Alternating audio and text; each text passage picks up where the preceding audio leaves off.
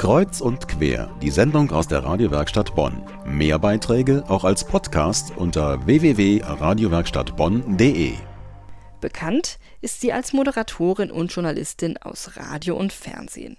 Jetzt hat sie ein Buch geschrieben, Erzähl es niemandem heißt es, und da geht es um ihre spannende Familiengeschichte. Randi Krott hat eine norwegische Mutter und einen deutschen Vater, der als Besatzungssoldat im Zweiten Weltkrieg nach Norwegen kam. Eine Liebe, die es so eigentlich nicht geben dürfte, noch dazu, weil der Vater Halbjude war. Randi Krott hat vor kurzem ihr Buch in Bonn vorgestellt und mein Kollege Bernd Rössler war dabei. Erzähl es niemandem, Frau Krott heißt ihr Buch, Erzähl es niemandem, dürfte als Befehl in vielen Familien da sein. Gibt es Tabus, Geschichten unterm Teppich, Fragen, die nicht gestellt werden dürfen? Wann war der Moment in Ihrem Leben, in dem Sie gesagt haben, ich will diese Geschichte kennen und erzählen? Dass ich sie erzählen will, das war, nachdem mein Vater gestorben war. Ähm, und dass ich sie kennen wollte, das ist schon ein paar Jahre davor entstanden.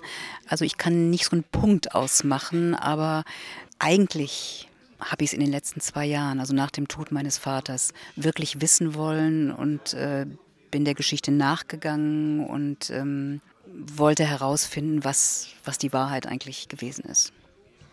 Der Satz erzähle es niemandem stammt von ihrer Mutter. Als sie, da waren sie gerade erwachsen, ihnen ihre Familiengeschichte erzählt hat. Wie haben sie ihre Mutter dazu bekommen, diese Geschichte zu erzählen?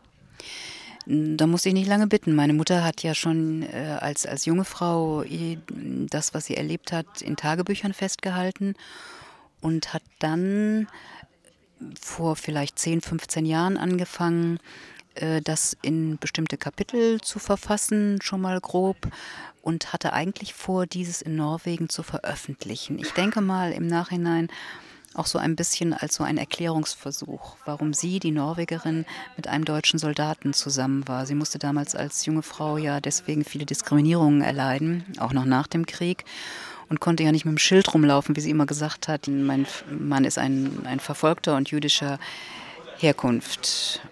War die Recherche dann ein Selbstläufer oder gab es Momente, bei denen Sie sagten, oh, doch nicht weiter? Die Recherche war ein absoluter Selbstläufer, das genau wie das ganze Schreiben Selbstläufer war. Ich hatte am Anfang ähm, mir Gedanken gemacht, wie verwebe ich diese beiden Geschichten ineinander, die Liebesgeschichte meiner Eltern und meine Suche nach der jüdischen Vergangenheit meines Vaters. Und das schrieb sich von alleine. Ähm, und auch die Recherche äh, äh, tat sich von alleine. Äh, und als ich einmal dran war, da gab es kein Halten mehr. Da wollte ich es dann wirklich wissen. Gab es bei der Recherche mal Momente, bei denen die Tochter Randi Krott und die Journalistin sich irgendwie ins Gehege kamen, wo vielleicht die Journalistin sagte, nachsetzen, nochmal fragen, genauer wissen wollen, die Tochter sagte, mehr will ich vielleicht gar nicht wissen?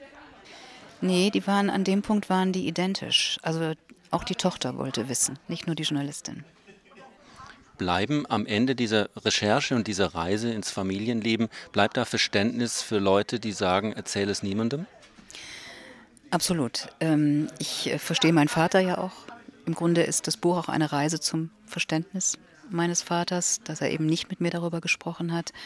Ich denke, dass es Situationen, dass es Lebenswirklichkeiten gibt, wo man die Wahrheit nicht erzählen kann, wo man sie aus welchen Gründen auch immer für sich behalten muss.